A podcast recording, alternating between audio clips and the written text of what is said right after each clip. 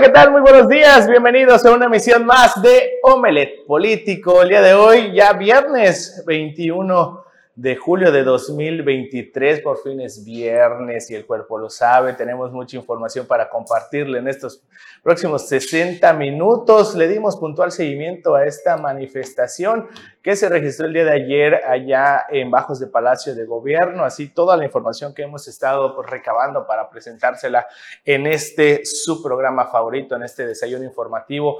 Quédese con nosotros los próximos 60 minutos, le prometo que al final usted va a quedar bien informado. Y el día de hoy, para acompañarme como toda esta semana, aquí conmigo en la mesa de acrílico, mi compañera y amiga Marta Torredo, que le doy la bienvenida. Marta, muy buenos días. Gracias, César, muy buenos días y muy buenos días a usted. Gracias por acompañarnos al final, al fin ya, gracias a Dios, es viernes. Vamos a ir con la información durante toda esta hora. Le invito a que se quede con nosotros.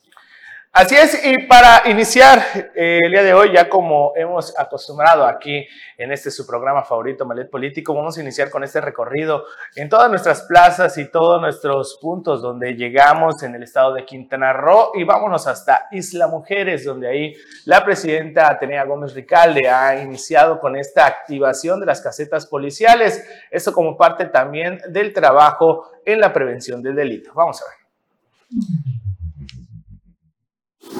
Con el firme propósito de transformar a Isla Mujeres en un municipio en el que prevalezca la seguridad, paz y tranquilidad, la presidenta municipal Atenea Gómez Ricalde abrió la recién rehabilitada caseta de policía en la colonia Salina Grande, en la zona insular del municipio. El gobierno municipal se suma al compromiso del nuevo modelo de seguridad ciudadana que impulsa la gobernadora Mara Lezama, por ello no se han escatimado esfuerzos para mejorar la infraestructura en materia de seguridad. Atenea Gómez destacó que con esta caseta se brindará mayor seguridad a quienes visitan el andador de la colonia Salina Grande Asimismo, recalcó que en esta caseta contará con elementos policíacos las 24 horas del día para atender cualquier emergencia que se registre o necesiten los vecinos. La nueva caseta policíaca contará con ejercitadores en pasto sintético, delimitado con rejacero, iluminación exterior con 8 luminarias tipo post integral, un reflector y una torreta, con lo cual se brinda a los elementos policíacos mejores condiciones laborales y se dignifica su labor policial. Notivisión. Trabajar para mejorar el nivel y la calidad de vida de los quintanarruenses es el compromiso del diputado presidente de la Junta de Gobierno, Renan Sánchez Tajonar. El diputado Renan Sánchez Tajonar ratificó su compromiso de seguir trabajando para mejorar la calidad de vida de las personas que más lo necesitan, ya sea con gestiones o alianzas con instituciones públicas y privadas para proporcionar servicios médicos a la gente. Conforme a su compromiso de mantener cercanía con el pueblo, el legislador de Cozumel visitó a la señora Noemí Paul en la colonia Centro para escuchar su historia y constatar la atención que recibió en la casa de gestión, a donde acudió en busca de obtener un estudio médico para evaluar su sistema óseo. Al respecto, Renan Sánchez reiteró su compromiso como diputado es estar presente para escuchar y servir al pueblo, ya que su objetivo es representar a la comunidad de la manera más efectiva posible y trabajar para atender las solicitudes que le presenten. Siempre es un gusto saber que se puede atender con éxito una solicitud, como la de la señora Naomi, porque estoy para servirles y apoyarles, para que tengan un mayor bienestar. Esa es mi chamba, comentó el diputado por Cozumel. Notivisión. Y continuando con más información, nos vamos hasta el, eh, el, municipio de Felipe Carrillo Puerto, donde ahí su presidenta Mari Hernández ha entregado eh, un importante equipo al cuerpo de bomberos, una, una unidad eh, tipo bombera, así se llama, que es de alta gama, esto con el objetivo también para poder combatir los incendios. La presidenta municipal María Hernández cumplió su compromiso de dotar al heroico cuerpo de bomberos de Felipe Carrillo Puerto con una moderna unidad tipo bombera. En una emotiva presentación, la alcaldesa entregó la unidad equipada con todos los elementos necesarios para la lucha contra incendios y la atención de emergencias. La inversión de 1.703.861 pesos para la adquisición de la unidad bombera y de otras dos unidades se realizó con recursos propios de la administración, fruto de las políticas públicas de ahorro implementadas desde el inicio de su mandato. La alcaldesa destacó el valor y la dedicación de los elementos del cuerpo de bomberos quienes arriesgan sus vidas para proteger a la comunidad y el medio ambiente. Afirmó que la nueva unidad y su equipamiento serán herramientas indispensables para fortalecer la labor de los bomberos en beneficio de la ciudadanía. Posterior a la presentación oficial, María Hernández realizó un recorrido por la ciudad acompañada por los bomberos, quienes le explicaron detalladamente el funcionamiento de la unidad y demostraron su eficacia. Esta acción refuerza el compromiso de la administración municipal con la seguridad y bienestar de los habitantes de Felipe Carrillo Puerto. Notivisión. Ahora vamos al municipio de Solidaridad. Ahí continúa el trabajo de la presidenta municipal. Lili Campos inauguran una nueva playa inclusiva, la playa Pelícanos. La playa inclusiva Pelícanos, con certificaciones Blue Flag y Platino, fue inaugurada por el gobierno municipal que preside Lili Campos, quien la dotó de servicios públicos de calidad, seguridad, iluminación y limpieza para el disfrute de locales y turistas nacionales y extranjeros. En representación de la presidenta Lili Campos, la secretaria general Kira Iris dijo que es un orgullo que Playa Pelícanos tenga dos certificaciones, con el reto que representa la atención oportuna del sargazo. Este es un espacio para todas y todos, cuenta con infraestructura para las personas con discapacidades, eso es con el trabajo y voluntad de todos, estamos logrando que Solidaridad compita con sus playas a nivel internacional. Por su parte, el director ejecutivo de la Fundación para la Educación Ambiental del Capítulo México, Joaquín Ríos Díaz, dijo que hoy celebramos la entrega de estos distintivos a las playas de Solidaridad. No solo los turistas tienen derecho a disfrutar de una playa digna, también los locales y nacionales, con todos los servicios para acceder con sillas de ruedas y muletas. Cabe mencionar que esta playa cuenta con servicios de baños, regaderas, mapa áptico para personas ciegas, con pasarelas removible para el acceso a la playa y ruta podotáctil, puertas con material reciclado, rampas y carteles con lenguajes de señas. Notivision.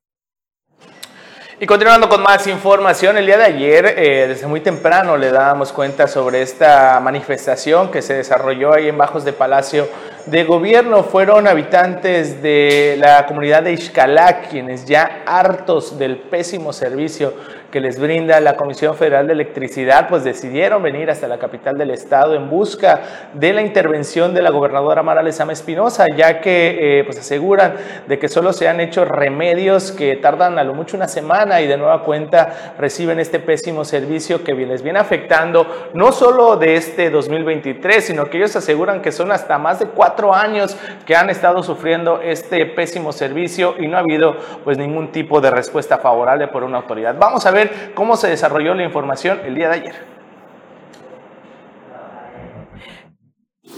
Cansados de los cortes en la energía eléctrica, problema que vienen padeciendo desde hace ya cuatro años, habitantes de la comunidad de Ixcalac en el municipio de Tompe Blanco realizaron una manifestación pacífica en el Palacio de Gobierno y piden la intervención de la gobernadora Mara Lezama Espinosa, pues ya están hartos de los remedios que solo tardan un par de días. Gilberto Beltrán Jam, subdelegado de Ixcalac, dijo que de no ser escuchados iniciarían con bloqueos carreteros, ya que las pérdidas por la escasa llegada de turistas, aparatos electrodomésticos inservibles e incluso en comida echada a perder, ninguna autoridad se hace responsable y los únicos que siguen siendo afectados son los pobladores. Nos surge la intervención de la gobernadora para que le dé seguimiento a, a, nuestra petición que estamos haciendo en estos momentos. Hemos ser escuchados por el gobierno del estado o por el gobierno federal para que nos den pronta solución. Nuestro muelle que se ha deteriorado y no, no le han dado ni una solución al, bueno, a nosotros las autoridades. Hemos tocado puertas por diferentes partes. Hemos mandado unos escritos a la, este, diputada Anaí González. Si la, si la gobernadora o, a quien le corresponda es, es este problema, no le da solución, pues hemos pensado unirnos con los de Majahual con los kilómetros 55, o si no nosotros lo haríamos de todas maneras, cerrar la carretera federal de, Limones Cafetal y Limones Chetumal. Pero primero queremos ser escuchados, no puedo adelantar que se vaya a hacer, pero si nos atienden y nos dan y, la respuesta por la gobernadora, entonces no haríamos nada, pero queremos respuestas. Estamos fastidiados de todo eso porque ya en realidad mucha gente ha perdido refrigeradores, televisiones, refris, de todos los aparatos eléctricos y no solo eso, inclusive hasta la comida se tiene que tirar porque hasta dos, tres días no hay luz. Últimamente tres días completamente no hubo luz en el pueblo. Señaló que las reuniones que han sostenido con personal de la Comisión Federal de Electricidad les prometieron una solución que no ha llegado hasta el momento y que tras los bloqueos de la población de Majagual por el mismo problema es que en esta semana no han habido cortes, pero en realidad lo que se requiere es de más transformadores en este destino, ya que solo existen tres y están obsoletos. También por la falta de energía eléctrica, el módulo de educación media superior a distancia de bachilleres no opera y se afecta hasta 90 estudiantes. Una comisión fue atendida por Cuitlava García, asesor del despacho de la Secretaría de Gobierno, ya que en ese momento su titular, Cristina Torres Gómez, se encontraba en un evento en la zona norte y no podía atenderles. Para Notivisión, César Castilla. Pues afortunadamente ya después de al menos como unas dos horas de reunión, pues ya se lograron unos acuerdos ahí con la gente enardecida de, de y no es para menos, están pues muy enojados, pues aseguran que no hay ningún tipo de respuesta o en su momento no había una respuesta favorable para todas sus peticiones. El día de ayer lamentablemente la, la secretaria de gobierno Cristina Torres Gómez se encontraba en, en la zona norte del estado y obviamente no pudo atenderles de manera personal. Sin embargo, esta persona que vimos como eh, quien se identificó como asesor del despacho de la secretaria de gobierno, Cuitlagua eh, García, fue en quien eh, pues tuvo o tomó la batuta de esta, de esta manifestación y también tuvo pues a bien llegar a acuerdos con, estas, con estos habitantes de Ixcalac. Uno de los acuerdos fue de que ya se va a, por parte de la Comisión Federal de Electricidad, se va a levantar lo que es un censo de todas las posibles fallas que se tienen en este esta, en esta comunidad, así como también se va a destinar lo que es un recurso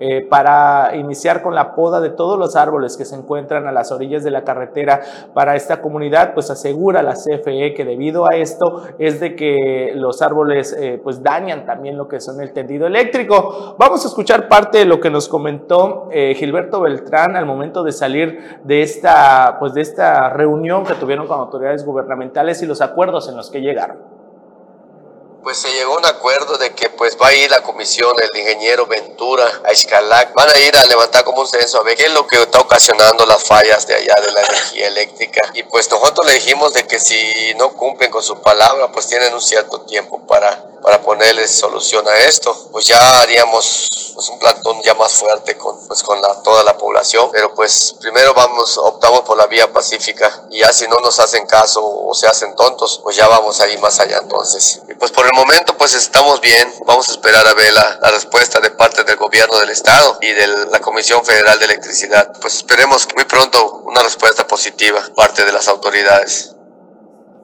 Pues esa, eso fue parte de los acuerdos en los que se llegaron el día de ayer con esta comisión. Fueron siete personas los que ingresaron a la sala de juntas de la Secretaría de Gobierno y pues se llegaron a, estas, a estos acuerdos. Lo cierto es de que dieron un plazo no mayor a tres semanas para que pues se cumplan con cada una de estas peticiones. Entre ellas, o la principal es ya pues contar con un mejor servicio de energía eléctrica, pues aseguran de que se han echado a perder desde refrigeradores, televisores, eh, congeladores. Hay muchas de las gentes y obviamente es una comunidad pesquera, incluso se les, se les ha echado a perder lo que son sus productos y debido a este, a este pésimo servicio por parte de la Comisión Federal de Electricidad. Otro de los puntos que también se abordaron en esta reunión es el tema del muelle de pescadores, pues aseguran que pues ya hace varios años que han estado solicitando su reparación y pues ellos dicen que solo pues han eh, recibido promesas y tampoco se han cumplido. Otro de los temas también es eh, los postes de alumbrado público. Aseguran que también eh, han eh, recibido también apoyo por parte del Ayuntamiento de Tompe Blanco. Nada más esperan que realmente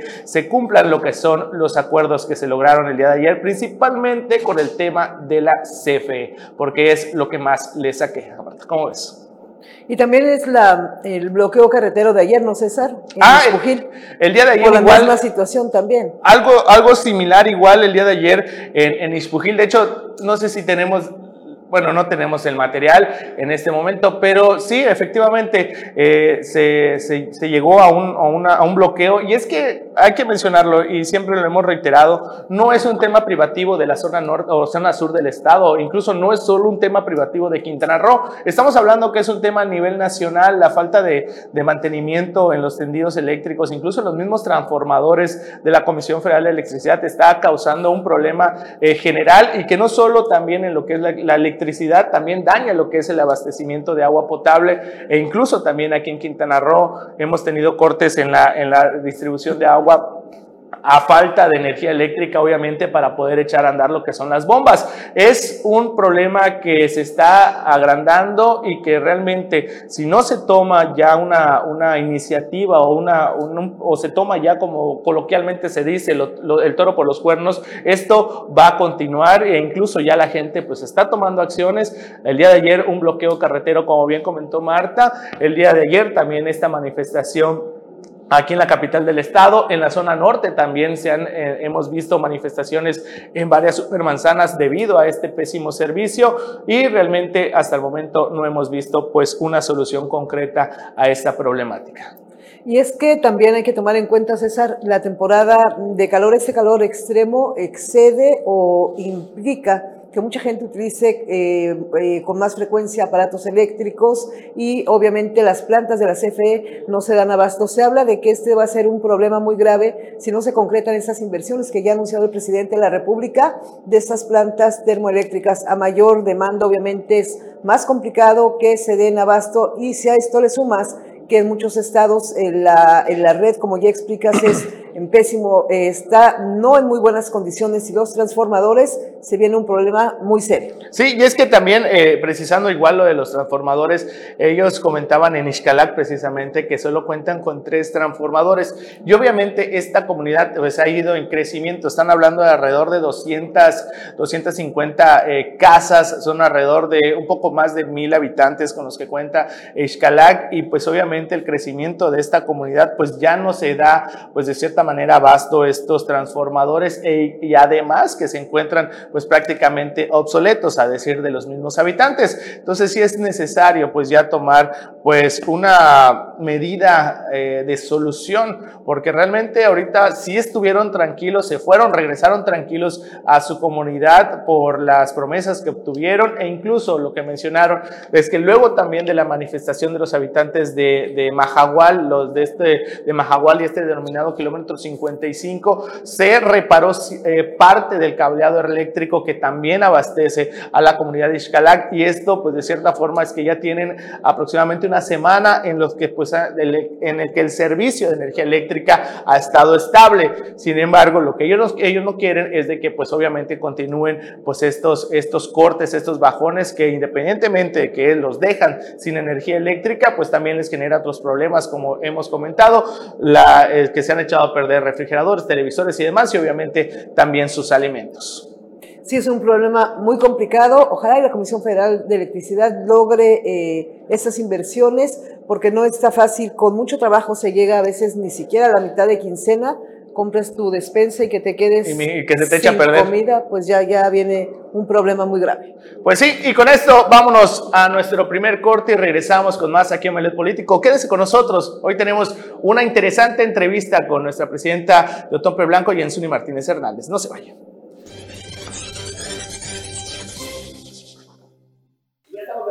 Aquí a Omelet Político y como se los anticipé antes de irnos al corte, ya está aquí con nosotros la presidenta municipal de Otompe Blanco, Yensuni Martínez Hernández. Bienvenida, presidenta, muy buenos días. Muchísimas gracias, ya tenía rato que no, no me invitaban.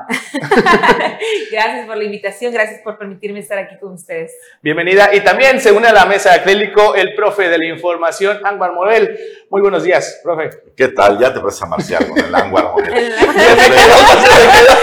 buenos días, buenos días, presidente bienvenida Marta, un gusto saludarte. Gracias a todo el público de Política. Pues vamos. aprovechando que está la presidenta municipal aquí, pues vamos a hablar de todos los temas que a usted le interesa. Pero antes, antes de abordar cada una de estas inquietudes que hay sobre el gobierno municipal, también el aspecto político que sabe que a eso nos dedicamos aquí en este programa, recientemente dio un anuncio importante de la presidenta municipal aquí en la entrada, en el acceso a la ciudad capital. Y pues es importante reiterarlo, que la mayoría de la ciudadanía lo conozca.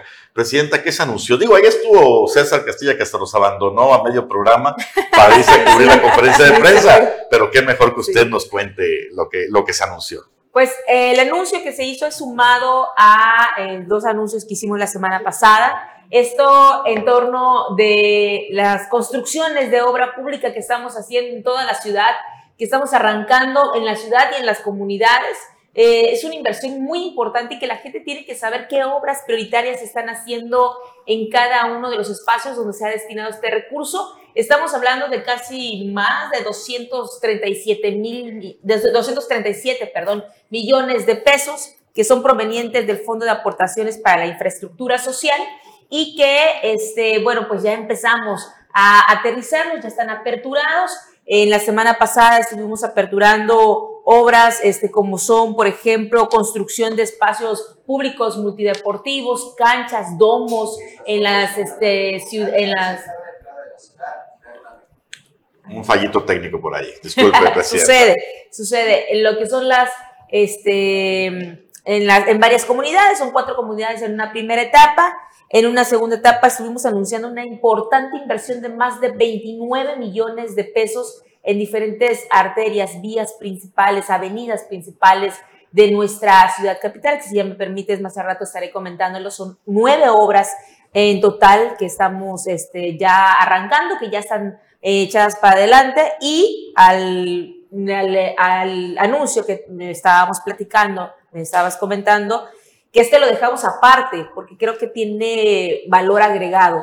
Estamos hablando de toda la rehabilitación de lo que nosotros conocemos como corredor turístico, porque es lo que estamos potenciando fuera de nuestro, de nuestro país incluso, lo que es Guaypí, Xunjá, Chetumal, Calderitas, toda la zona peninsular, la cual este, estamos eh, trabajando fuertemente en temas turísticos, pero que bueno, que la gente tiene razón, que escuchamos a la gente y que hay que reivindicar los espacios donde están estos centros. Y bueno, estamos empezando con lo básico, podemos decirlo así, que es una, eh, un lugar iluminado y nos vamos a aventar eh, ahí cuatro obras, cuatro obras de iluminación con un monto superior a los 19 millones de pesos para que todo usted, todo eso que usted ha visto por más de una década eh, que no se ha aprendido, como son el, el, camino federal de Guaypish, la carretera federal de Xunja, el puente, los dos puentes, el que tiene la intersección hasta, hasta Subteniente López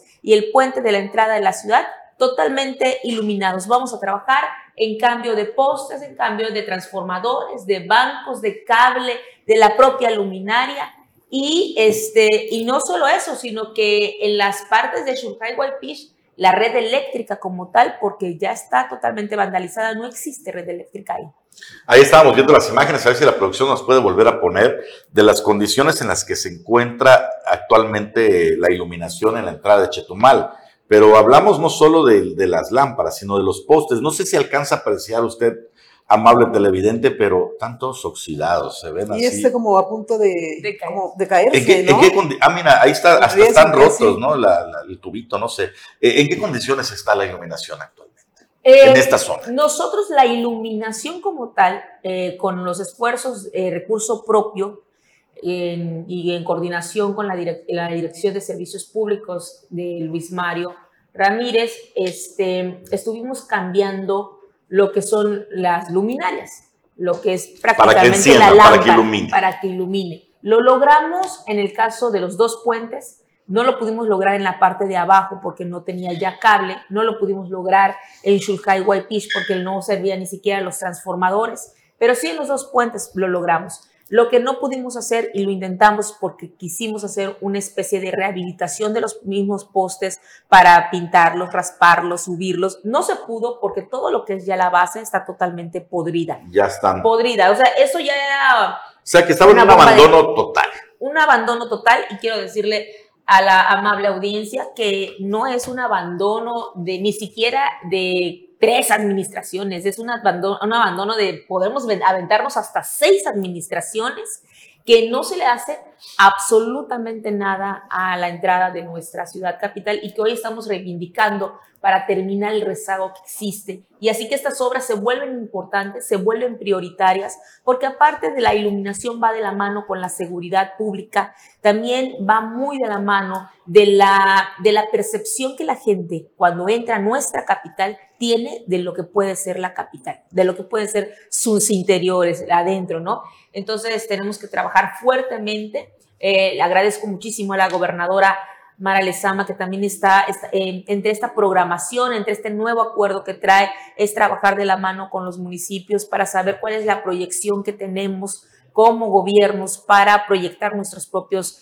lugares. Y bueno, pues el cariño que se le tiene a la capital, al municipio es tan grande que estamos proyectando el cambio de toda la imagen pública de nuestra ciudad capital. Y es que es bien importante, ¿no, Presidenta? Porque además de mejoramiento de la eh, imagen urbana de la capital, la iluminación va ligado con la seguridad. Hay zonas en donde pues la gente ya en la tarde, noche, le da mucho miedo salir porque es boca de lobo. Y, me llama la atención esto que mencionaba usted. ¿Desde hace cuánto que no se atendía de manera integral esta situación? Alumbrado público, eh, las obras que está haciendo. Podemos decir que en la ciudad capital podemos llevar hasta 18 años, ya casi rayando los 20, y fuera de la ciudad, en comunidades, sí tenemos eh, comunidades de hasta 30 años sin ser atendidas. O sea, un rezago muy triste, un rezago muy penoso. Lo mismo las calles, los cuales siempre le hemos estado pidiendo mucha paciencia a nuestra gente, a nuestros capitalinos, a nuestra a la gente del municipio, porque los rezagos son tantos, son muchos, no estamos hablando solamente de luminaria, estamos hablando de canchas, estamos hablando de tapas de registro, teníamos, tenemos nosotros un registro de aproximadamente 7 mil tapas este, abiertas, ¿no? Entre las propias que son de drenaje pluvial, entre otras que pueden ser de drenaje sanitario, de eh, servicios de internet, de servicios de electricidad, y no solo esas, sino nos estamos haciendo responsables nosotros pero también tenemos en la ciudad ya situaciones complicadas como son los postes, como es la misma red eléctrica. El rezago es mucho, eh, amigas, amigos, los que nos ven, pero estamos trabajando, no hemos buscado excusas. Evidentemente esto, el rezago, no se va a poder terminar tampoco en estos eh, tres años que nos dan la oportunidad. Eh, tenemos una voluntad tremenda, tenemos ganas de hacerlo y al menos el tema de la luminaria es un compromiso y hoy lo hago aquí en su medio, este, de que va a quedar al 100% antes, antes de que salga este año, al 100% las 147 colonias y las 83 comunidades. Así que es un rezago de 30 años, de hasta 30 años, se va a terminar en una, en dos, en vuelta de un año o dos años que, que, llevamos de esto, porque no nos vamos a llevar un tercero año en esto. El, el otro año ya vamos a meter toda la caballería pesada, la vamos a meter a las calles, a la rehabilitación. Vamos a dejar un mejor municipio de cómo lo encontramos. Bueno, eh, sobre este tema vamos a continuar platicando porque somos de memoria muy corta. Cuando, cuando, cuando entraste, a, yo sí, bueno, en, los programas en los que estamos en contacto con la ciudadanía, cuando entraste al gobierno, el principal reclamo de todos los días eran las luminarias, que está oscuro, que no hay iluminación y demás. En eso se ha avanzado muchísimo. Bueno, ahora entonces eh, el principal reclamo ahora son los baches, ¿no? que, bueno, sí proliferan por el tipo de suelo, pero ahí vamos a platicar al respecto después de este breve corte. Quédese con nosotros, por favor.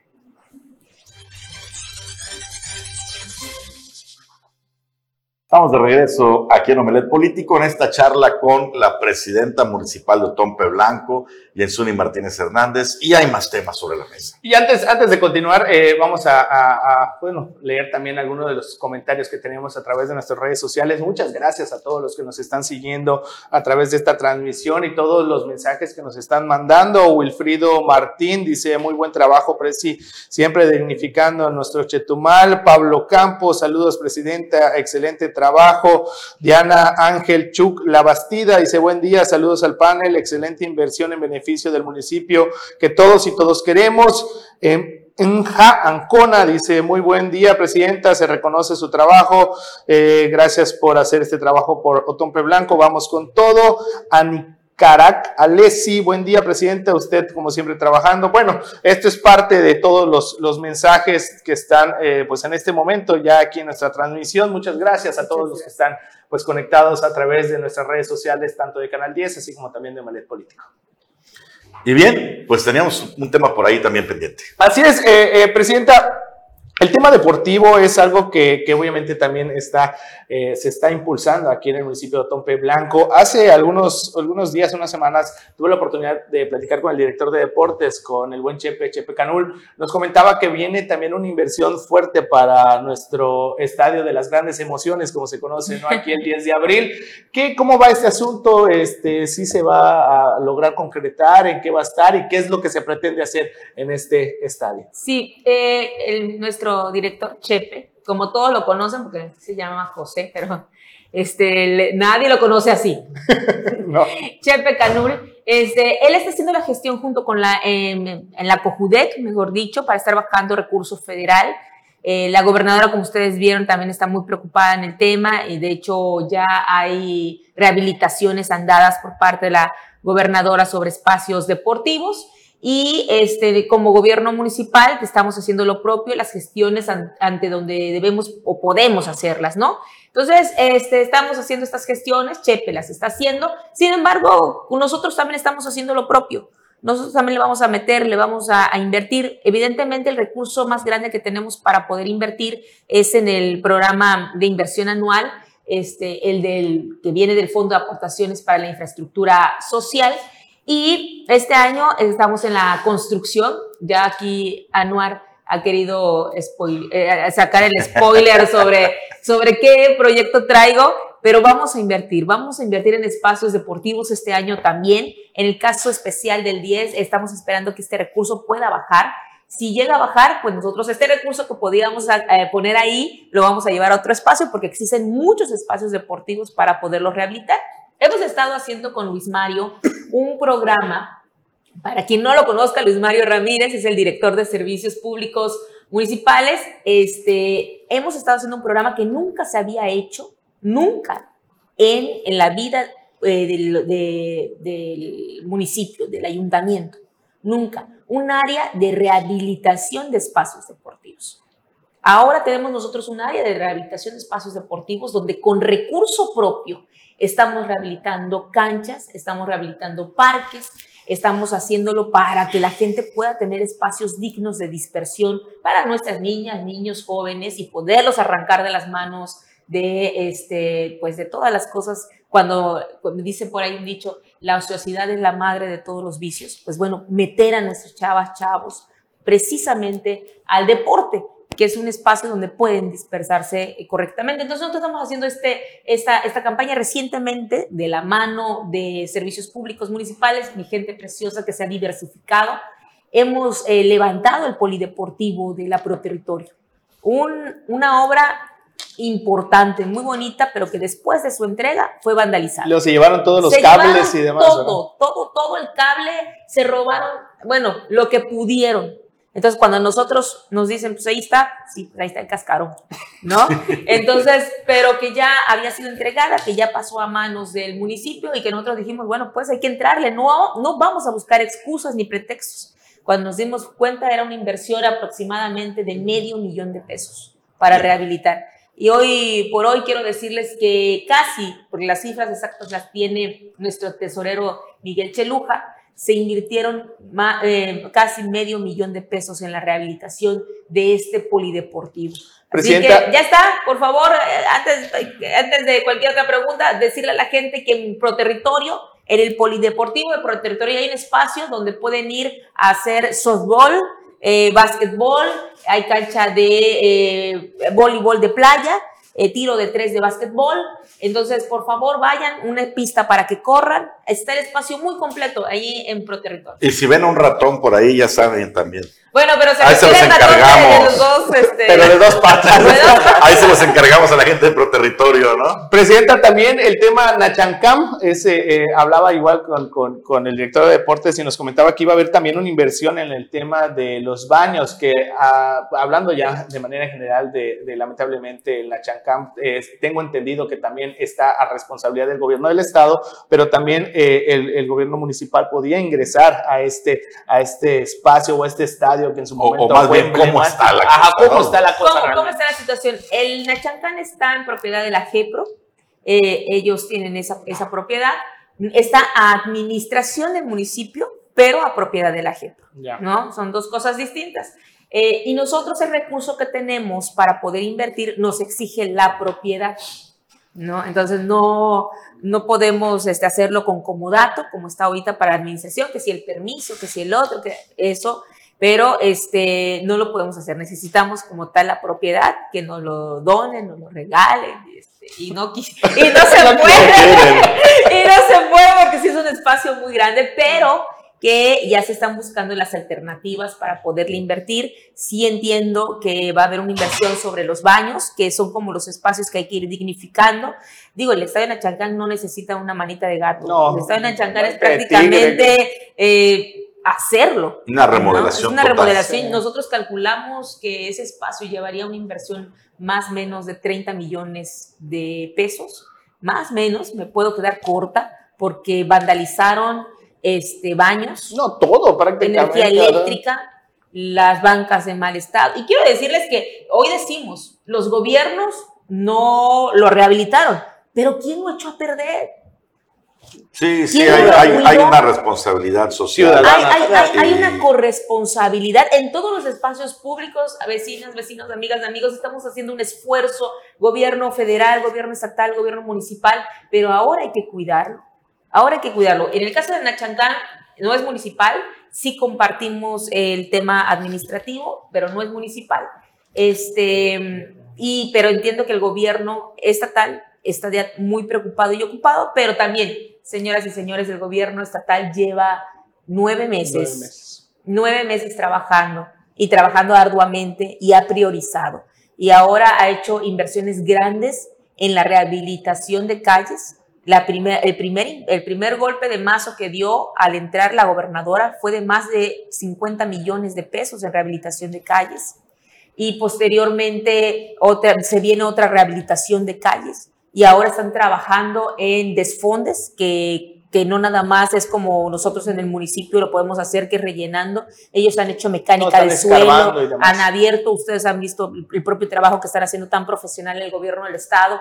Este, y no solo eso, sino que traen caravanas, están diversificando, Capa está invirtiendo en la este, rehabilitación de tuberías. Bueno, están haciendo lo propio, todos estamos haciendo lo propio, incluso CFE, que ahora hay mucha queja con CFE, Demasiada. está trabajando en la rehabilitación de, en la, en la creación de este, las estaciones que se requieren porque con el paso del tren Maya también va a haber una carga importante. ¿no? Y, ya, y presidente, ¿el Boulevard Bahía ya lo recibieron? Porque Eh, hasta la semana pasada no, ¿verdad? Estamos todavía en los temas de que, bueno, pues ponernos de acuerdo sobre, sobre la imagen que vamos a proyectar y que vamos a, a resguardar sobre el Boulevard Bahía. Estamos trabajando de la mano. Y fíjate, precisamente nada más para ya para concluir el tema, eh, por- precisamente hablando del bulevar, nos llega un mensaje, Pedro León dice, buen trabajo, presidenta, pero sé que hay muchas necesidades, pero ojalá se pueda atender por donde inicia el bulevar, ahí por el este parque, parque de Renacimiento, porque está completamente a oscuras. Por favor, saludos. En Lo tomaré en cuenta. Lo voy a tomar en cuenta. Presidenta, estamos viviendo ahorita tiempos políticos y los tiempos políticos suelen ser duros e interesantes. Si nos Claro. permites, después del corte, si que te quedas con nosotros, vamos Claro a platicar un poquito al respecto. Gracias. Mucho que platicar con la presidenta municipal, Yasuni Martínez, ahora también como un actor político interesante, importante, eh, de estos actores políticos que sí emergen con Morena Sí, aquí en sí. Quintana Roo. Hay que decirlo, es de las caras que no estuvo en el PRI, no estuvo en el PAN. Su carrera política inicia con Morena y hasta la actualidad. Entonces podemos hablar de que sí es parte de esa nueva generación de políticos. Y te ha tocado vivir y aprender en tiempo récord la rudeza también de lo que es la política. ¿no? La cruda realidad. Ah, hay varios puntos que, me gustaría tratar. Eh, luego hablamos un poquito de cómo percibes tu trabajo de gobierno, cómo crees que te percibe la ciudadanía, pero hay un tema que está ahorita pues candente, que está en el Tribunal Electoral de Quintana Roo y que mucha gente quiere saber cuál es la realidad de las cosas. El Tribunal Electoral de Quintana Roo, después de que eh, tu partido y tú misma denuncian violencia política en razón de género en contra de quien fuera candidato a la presidencia municipal, lo encuentran culpable, lo sancionan, después meten reversa y le quitan la sanción. Entendemos que tú, como eh, afectada, ya recurriste a esa situación. Sí, pues eh, son temas, creo que ya punto aparte de una discusión que se puede dar eh, personal, porque quiero decirles que también en, este, en, estas, en estos menesteres las cosas no, sí, en algún punto pueden rayar, pueden entrar en tu ámbito personal, pero ya después cuando como actor político, como cuando vas luchando sobre lo que crees, sobre tu ideología, pues ya empiezas también a tomar decisiones en razón de ello, ¿no? Entonces, yo creo cuando sale esta, esta eh, parte del, del TECRO, yo creo que podría llegar a representar un retroceso y eso es en lo que no creo. La lucha de las mujeres es una lucha muy sentida, donde han muerto mujeres, donde se han violentado mujeres, y no hablo de un caso muy particular que es el mío, hablo de un caso generalizado de mujeres que han sido lastimadas, mujeres que no han logrado este, que se les reivindique en un acto de justicia social la lucha que han llevado. Entonces, en este sentido, yo creo que eh, por eso hay que continuar, hay que continuar ya no en un sentido particular, sino en un sentido de ideología, en un sentido en la cual este, la propia, el propio instituto en el que yo estoy, que es de izquierda, un instituto que, político, el cual me ha creado así, porque estamos bajo la máxima del licenciado Andrés Manuel López Obrador, un, líder moral eh, de verdad sin, sin precedente, pues nos ha enseñado eso,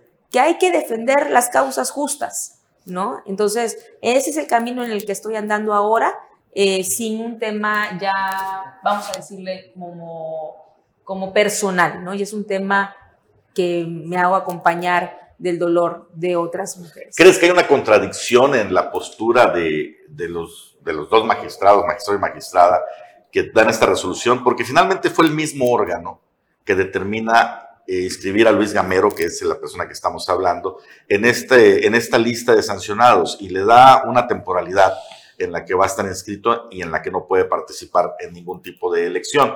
Eh, Septiembre del 2026, ¿no? Ajá. Y el mismo órgano ahora dice que no, que, esa lista es con fines publicitarios. Exacto, es lo que dijo el presidente, que es porque él fue a cargo de la ponencia, ¿no? Que nada más el registro nacional es con fines publicitarios y él básicamente se basó en el modo honesto de vivir porque ya hay jurisprudencia de la Suprema Corte, pero el señor Gamero sigue inscrito en el registro, nunca salió de ahí y el estar en el registro te impide acceder a un cargo de, de elección popular. Bueno, ya no se sabe. O sea, por eso, por eso le pregunto aquí, diga, directamente como afectada, porque fue quien interpone la denuncia. ¿Crees que es una contradicción por parte de los magistrados? Sí, por, supuesto. Yo no creo que las sanciones tengan que ser con fines publicitarios. Imagínate, al rato este, ya van a, va a haber jurisprudencia al respecto y tú puedes dañar, tú puedes decir y la ley te va a castigar, pero alguien va a decir, ah, no te preocupes, solamente es de palabra. O sea, es una, es una lista sin colmillos, ¿no? Sí, o sea, entonces eso, eso es lo que no puede ocurrir. Digo, y esto, y repito, esto ya no es un tema como muy personal, como un, eh, eso, eso sí ya se ha como desahogado en su momento, se llevó a cabo todo ese proceso que también fue muy difícil para mí y que, y que traté de dejar a un, a un lado, porque lo que yo quería que hablara por mí sería precisamente mi trabajo como servidor público, el cual he estado desempeñando, creo yo, este, con todas las ganas, con toda la emoción, con esa responsabilidad que me han dado para poder ser presidenta municipal. Este, pero bueno, pues esto lo saco un poco del tema de, servicio público, lo llevo a un tema más, más político en términos de ideología Este, y pues bueno, es, ahí, donde, ahí donde lo dejo, ahí donde estamos y aquí seguiré eh, marchando, caminando, pues al son que tenga yo que, hacer. Y ahora sobre este punto que dices de que es tu trabajo el que está hablando y demás, también hemos visto ciertas características nuevas en, en, en, esta, en este nuevo momento político que estamos viendo, no solo en Quintana Roo, no solo en el municipio de Tompe Blanco, sino en el país. Tú llegas a la presidencia municipal como ciudadanos podemos tener una opinión. Claro. Como periodistas, pues tenemos que estar abiertos a las opiniones, pero desde el poder, desde el gobierno, desde tu persona, ¿cómo has vivido estos dos años de gobierno? ¿Cómo crees que te percibe la ciudadanía? Porque estamos en un momento eh, donde las redes sociales son indómitas, hay cualquier cantidad de gente que desde el anonimato o te alada o te critica, y a cualquiera, ¿eh? cualquiera podemos ser sujetos de esas Como periodista, bueno, lo vivimos todos los días, pero pues no nos los tomamos a pecho, pero supongo que con una posición de gobernante es mucho mayor. Fíjate que cuando recién entré, y ustedes lo vieron, tuve eh, pues un combate frontal hacia mi persona.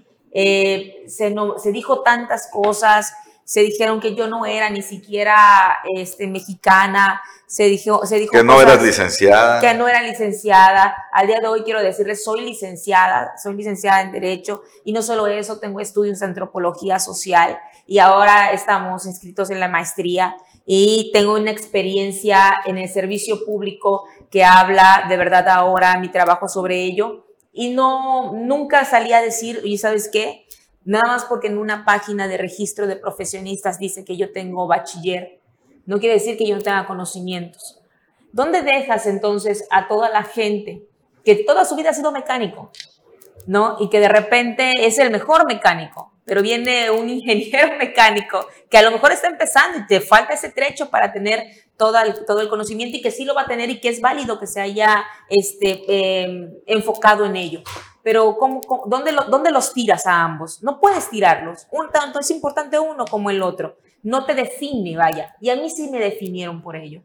a mí sí me definieron. De mí se burlaron. O lo intentaron. lo intentaron. Lo intentaron. Y ya después, pero fíjense que las cosas que pasan siempre tienen ustedes a una persona que las puede convertir en cosas positivas. Y eso soy yo. Soy en Zoom. Todo el embate que han hecho hacia mi persona y los que vayan a hacerlo y lo que todavía tengan pensado y que lo van a hacer, lo voy a convertir en escalones para poder seguir trabajando. Y, es que ese es, el, ese es el punto que ahorita con las elecciones próximas en puerta va a empezar otra vez. Eh, ya empezó, ya empezó. Ahora comenzaron a decir que atrás de mi casa están haciendo un, este, un local de fiestas. Eh, publicaron la foto y pusieron el número de mi marido para que, ah, le voy a mandar mensaje a ver que me lo cuente. Eh, eh, presidenta, ya estamos a punto de irnos y ya para concluir, eh, ¿qué viene para Yensuni para esta? ¿Va a haber reelección? ¿Va a buscar la reelección? ¿Qué es lo que se busca? ¿Qué es lo que va a pasar? Soy respetuosa de los tiempos políticos y sobre las decisiones de quienes los deban de tomar. Y la decisión primordial quien debe de tomar el destino de Yensuni es de la ciudadanía y eh, yo me voy a esperar a esos tiempos y me voy a esperar a seguir trabajando, abonando para que la, la ciudadanía, de ciudadanía decida qué destino ha de conllevarle a Jensun. ¿Y, de quién es el local de fiestas? Eh, no sé. no sé. ¡Mío Vámonos un corte, ya nos vamos un corte, nos despedimos. Gracias, Presidenta, por su visita. Antes de irnos, no sé, nos llegan infinidad de mensajes, entre ellos eh, Wendy Fernández dice buenos días, un saludo a la Presidenta y gracias por el apoyo a nuestros Titanes Junior.